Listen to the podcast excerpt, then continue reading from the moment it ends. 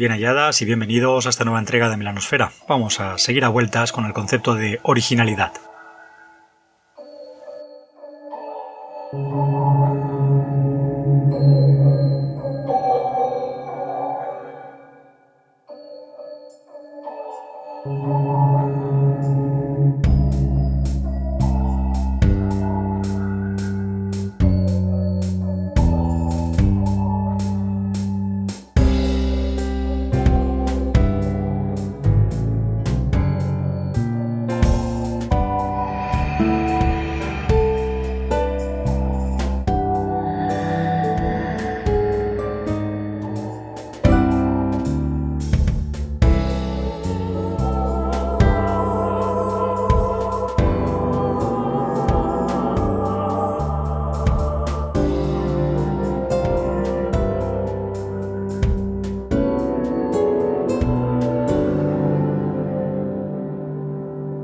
En la etimología de la palabra originalidad encontramos precisamente eso, origen, relativo a lo inicial, aquello que no se basa en otras cosas, en el inicio. Así entendemos que una historia es original cuando nos sorprende y no encontramos unos referentes pretéritos a los que remitirnos. Esto es un poco tramposo porque muchas veces queda sujeto a nuestra experiencia y para nosotros la historia original es aquella que leímos antes y no aquella que se pergeñó antes. Nos ha sorprendido una obra, la primera que hemos leído de un género, de un estilo, o que maneja ciertos conceptos, y tendemos, de manera inconsciente, a establecerla como origen de ese tipo de historias, y comparamos siempre con esa primera lectura, con ese primer visionado. Así, cuando realmente queremos encontrar fuentes originales, tenemos que hacer un estudio casi genealógico para ver dónde aparecen por primera vez determinados motivos, determinados personajes, temas, tonos, entornos. Y si somos rigurosos,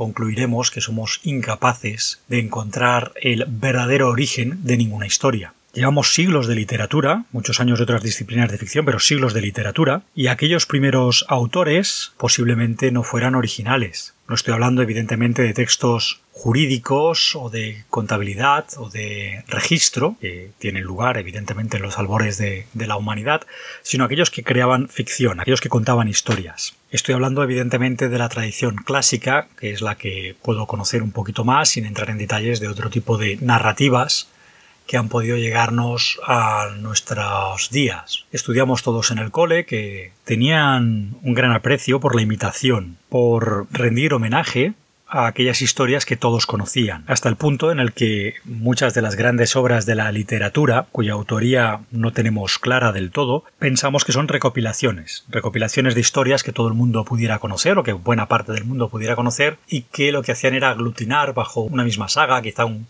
grupo recurrente de héroes, de personajes, pues historias cortas que se contaban por ahí para entretenerse. Hemos de entender también que la propia religión fusionaba mitos, se asimilaban deidades, monstruos, héroes, y esto se hacía principalmente para facilitar la comprensión del público, que en realidad solo podía acceder a la tradición oral, no podía remitirse a una biblioteca para ver si este héroe con este nombre era realmente este otro. Recientemente he visto en redes sociales varios hilos en los que se explica precisamente que la religión romana no copia la religión griega, sino que, por supuesto, adopta en lengua latina muchos mitos que pudieran ser de origen griego, independientemente de que a su vez estos mitos fueran de otro origen también, y que para facilitar la comprensión, pues se sintetizan ciertos eh, elementos a lo que conociera todo el mundo. Estamos hablando de gente que solo podía conocer estas historias, pues alrededor de una mesa, porque hubiera un rapsoda contando esas historias, padres que entretenían a sus hijos, obras de teatro, representaciones, declamación de poemas, etc. No, no existía un acceso fácil a la lengua escrita y por lo tanto todo tenía que asimilarse de manera muy rápida. Esto en nuestros días debe entenderse también en el gusto o en la satisfacción de lo reconocible. Regresamos constantemente a territorios ya conocidos porque nos resultan cómodos. Nos sentimos a gusto estando en contacto con elementos que nos resultan familiares. Si tenéis sobrinos, primos, hijos, niños pequeños en definitiva, podréis ver que recurren constantemente, por ejemplo, a una misma película o incluso a un capítulo de serie. Lo pueden ver en bucle, una vez tras otra, ver la misma película un día y otro y otro y otro. Y eso es porque les reporta satisfacción adelantarse a lo que va a tener lugar. Sobre todo en momentos en los que la memoria no retiene exactamente el 100% de la información, sino que redescubren en eso que ya conocen, pequeños matices, pequeños detalles, cosas que se les habían pasado, pero en un entorno que cada vez van dominando más van asentando la historia poco a poco hasta conseguir interiorizarla completamente, gracias a esa repetición, a esa reexposición. Así me atrevo a decir, y no soy sociólogo, ni historiador, ni tengo una formación sobre psicología que lo respalde, pero mi deducción es que el sentirnos en un entorno conocido nos hace sentir seguros, nos hace sentir cómodos y nos facilita nuestra relación y nuestra toma de decisiones, mientras que sentirnos en un contexto extraño nos pone en alerta, dispara nuestros miedos, dificulta, ralentiza nuestra toma de decisiones. Podemos ver cuáles son los títulos que venden más ejemplares, y ahora ya nos centramos tanto en la literatura como en el cine, como por supuesto en los juegos de rol, y veremos que las historias que rompen moldes de verdad, que son verdaderamente rompedoras, tardan mucho en asentarse. Es decir, la gente consume Toril, los famosos reinos olvidados, consume Cthulhu, Conan, Cyberpunk y series como La Marca del Este o El Resurgir del Dragón son longevas porque regresan a territorios poco arriesgados.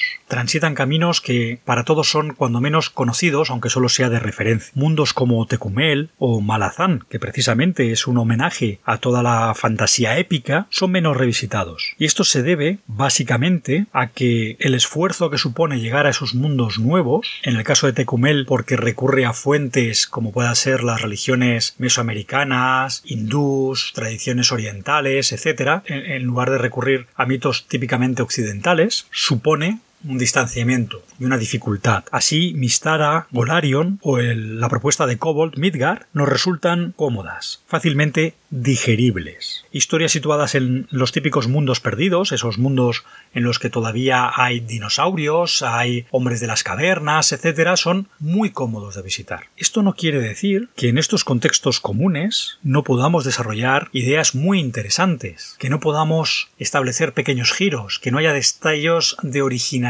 Lo que hemos de entender es que sencillamente nuestro público receptor va a coger esos pequeños giros y de hecho va a amplificarlos y magnificarlos, va a alabarlos porque el contexto les facilita tanto la comprensión que ese destello de originalidad va a brillar mucho, muy fuerte. Mientras que si planteamos algo realmente rompedor y novedoso, primero vamos a encontrar un rechazo frontal de la masa y a su vez vamos a ver que cuesta identificar en muchas ocasiones cuáles son esos puntos especialmente brillantes, originales, que nos hacen amar esa obra. Todo esto que vengo diciendo de unos minutos atrás y que quizá sea de perogrullo, como casi todo lo que digo, viene a ser un elogio de lo conocido y una llamada de atención para las directoras de juego y para los jugadores que se esfuerzan en hacer planteamientos excesivamente originales y que por lo tanto se frustran porque son incapaces de hacer una historia que ellos consideren verdaderamente nueva, novedosa. Ya hemos tratado aquí las dificultades del canon y hemos hablado de lo interesante que puede ser remitirnos al tópico para poder desarrollar historias con una seguridad y una certeza y una buena aceptación por parte del público. Voy a hacer ahora un pequeño análisis de las dificultades que podemos encontrar a la hora de plantear entornos de campaña muy novedosos. Esto explicaría también por qué títulos maravillosos que hemos leído y que nos parecen sensacionales, no están recibiendo el calor del público, no están siendo adoptados como juegos habituales por muchas mesas. A veces decimos, ¿cómo puede este título tan bueno no tener una plétora de seguidores brutal? Si es maravilloso, si me ha, me ha dejado sin dormir dos noches de la emoción, de la expectación por saber qué más puedo descubrir. Pues he intentado, en lo limitado de mis capacidades, ver qué dificultades puede tener este, este tipo de productos que son muy muy rompedores. Para empezar, el grupo al que presentamos este mundo debe apreciar de manera clara, objetiva y sin ambajes, descubrir por encima de confirmar. Hay mucha gente que juega Reinos Olvidados porque confirma lo que ya sabe y eso le da gustito. Y además personas que ni siquiera tiran de metajuego, no estoy hablando de, entre comillas, tramposos, sino de gente que es capaz de interpretar un personaje que se sorprende, aunque ellos como jugadores lo que hagan sea confirmar sus conocimientos. Esto es, como hemos dicho antes, atávico, intrínseco al ser humano. El niño disfruta de un contexto conocido y va a volver a ver ese capítulo del Correcaminos contra el Coyote porque se sabe cada escena y la anticipación le proporciona placer. Esto quiere decir también que vamos a necesitar paciencia por parte de los jugadores para descubrir el mundo. Hay personas que se agobian un poquito, se agobian un poquito ante la falta de contexto. El ir descubriendo cómo es el mundo les pone un poquito nerviosos. No saben qué referentes hacer, tienen miedo de decir que su personaje hace algo que no sea lógico en el mundo. Y esto los frena. Es decir, sumergir a nuestros personajes en un mundo que es desconocido para los jugadores puede generar ciertas disonancias, puede raspar aspectos del mundo o sencillamente generar situaciones absurdas en el contexto de ese mundo imaginario. Va un poco de la mano de lo que hemos dicho antes, ¿no? El jugador que disfruta descubriendo suele ser poco temeroso con el error, lo asume como parte de ese descubrimiento, mientras que el jugador que busca una confirmación puede sufrir parálisis por miedo a, a romper la ambientación. Esto va muy de la mano de el hecho de que a veces generamos unos personajes jugadores que no ayudan al, desarrollo del tono y los temas del mundo que están proponiendo por puro desconocimiento. Y cuando esto no es así, habrá jugadores que resientan una suerte de exceso de guía por parte de la directora de juego que les está acotando mucho cómo puede ser su personaje. En esos momentos de presentación de un universo, de un contexto en el que jugar, a veces tendemos a esquematizar demasiado los personajes, a hacerlos demasiado unidimensionales, precisamente para subrayar esos temas y esos tonos que nos resultan interesantes. Hay un proceso, hay una curva de aprendizaje a la que hemos de estar dispuestos a someternos para que el mundo vaya creciendo con nosotros, porque estamos descubriendo algo nuevo. Entonces, esa generación de personaje o bien choca directamente con lo que queremos descubrir o lo que vamos a descubrir, o bien al revés, se nos quita cierta potestad como jugadores a la hora de crear nuestros personajes y lo resentimos. Vemos un exceso de guía en la creación de nuestros personajes. De ahí la importancia de la sesión cero y de que en muchas ocasiones, cuando el juego sea muy muy original, esta sesión cero en realidad sea una suma de sesiones porque la directora de juego nos ha de transmitir cierta información, salvo que todos hayamos leído los libros, y, hemos de llegar, hemos de llegar a personajes que nos ayuden a descubrir el mundo, que no vayan en contra de esto, sino que vayan de la mano y, permitan a un espectador externo ir descubriendo el mundo conforme la trama avanza. Y este es otro problema, otra dificultad que podemos encontrar. Conocer el mundo puede sustituir a jugar el mundo. Esto es una cosa que pasa muchísimo en literatura y que a mí me, genera cierto rechazo, me, obliga a dejar cierta distancia con, con la novela, y es el síndrome de CSI, cuando los diálogos de los personajes son increíbles porque hemos de dar a conocer el mundo o realidades científicas que entendemos que no son de dominio público. Los diálogos de dos señores premio Nobel en CSI explicando lo que es el ADN el uno al otro, joder, son vergonzantes y vergonzosos. La masa los asume, los consume con agrado porque dice, bueno, me han explicado algo que no sabía lo que era, pero desde un punto de vista de credibilidad del mundo, desde un punto de vista de ritmo narrativo y desde un punto de vista de verosimilitud,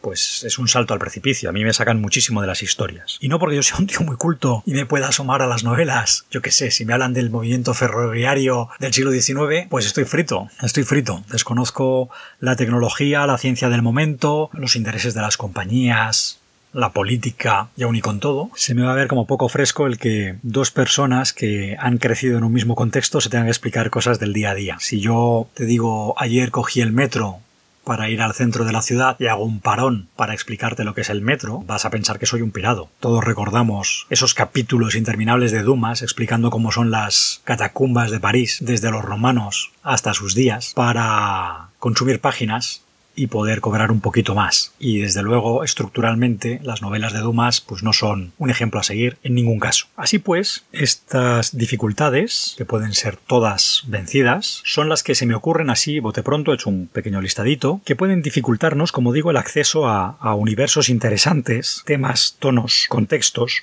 poco habituales en nuestra mesa de juego.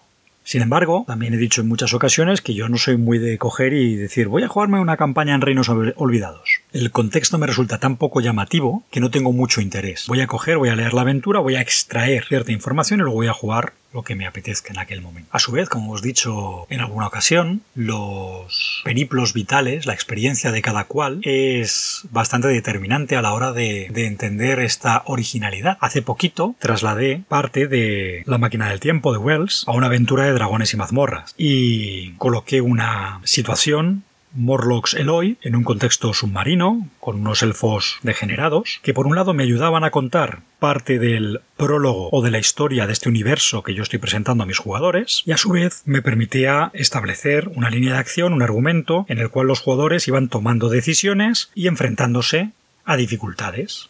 Para mi sorpresa, uno de los jugadores no conocía la historia de la máquina del tiempo, no había ni siquiera visto alguna de las adaptaciones cinematográficas y le pareció un planteamiento sumamente interesante y original. Y no para mi sorpresa, pero sí para mi agrado y mi satisfacción, los otros dos jugadores agradecieron y disfrutaron de esta historia al reconocer algo que ya conocían, pero verse sorprendidos por un contexto en el que no se lo esperaban. Dicho de otra manera, lejos de verse perjudicada la historia, la aventura, por utilizar una historia conocida, o ampliamente conocida por lo menos, recibí la recompensa como director de juego de un grupo que se lo había pasado muy bien, que había disfrutado y que cuando había reconocido los elementos estaban muy satisfechos por haber visto ese nuevo contexto, ese giro, esa pátina de novedad en algo ya. Así creo que hay una falsa glorificación del original, puesto que el original es muy extraño, y a su vez hay también una muestra evidente de lo acomodaticio, y eso tampoco me gusta. Insisto,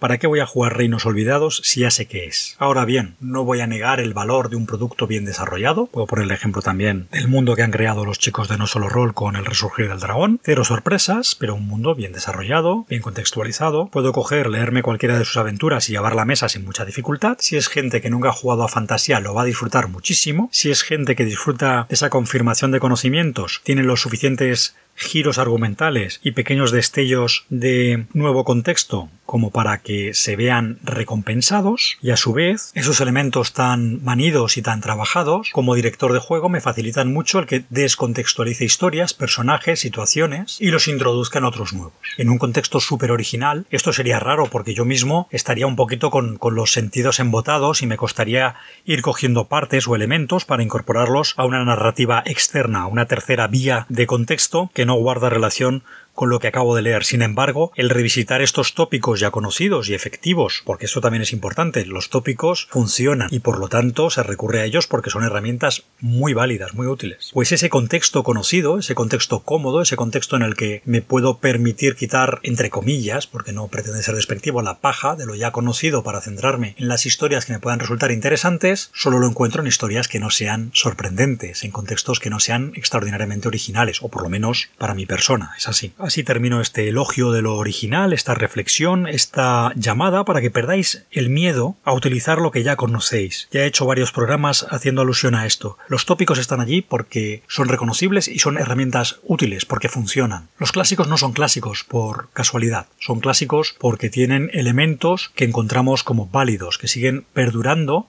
porque siguen satisfaciendo necesidades de nuestro subconsciente. Y a su vez también os invito a que trabajemos a partir de lo que ya conocemos para darle un envoltorio nuevo, que seamos capaces de mantener el interés de nuestros jugadores, de nuestras jugadoras, gracias a la no repetición, sino a la adaptación y a la adopción, a la mezcla. Y entendamos que lo que a veces nosotros consideramos origen, seguramente no lo sea, sino que sencillamente sea lo que nosotros encontramos por primera vez en nuestra biografía, pero ya venía de antes, ya bebía de otras fuentes, y a su vez no demos por sentado que lo que nuestra audiencia ya conoce es lo que nosotros ya conocemos. Igual cuando nos acerquemos a determinadas personas, veamos que no conocen la historia de Caperucita Roja, tal y como nos la contaron a nosotros, y puedan sorprenderse con una historia que pensamos todos conocíamos ya. Un cordial saludo, un abrazo y muchas gracias por estar ahí. Hasta luego.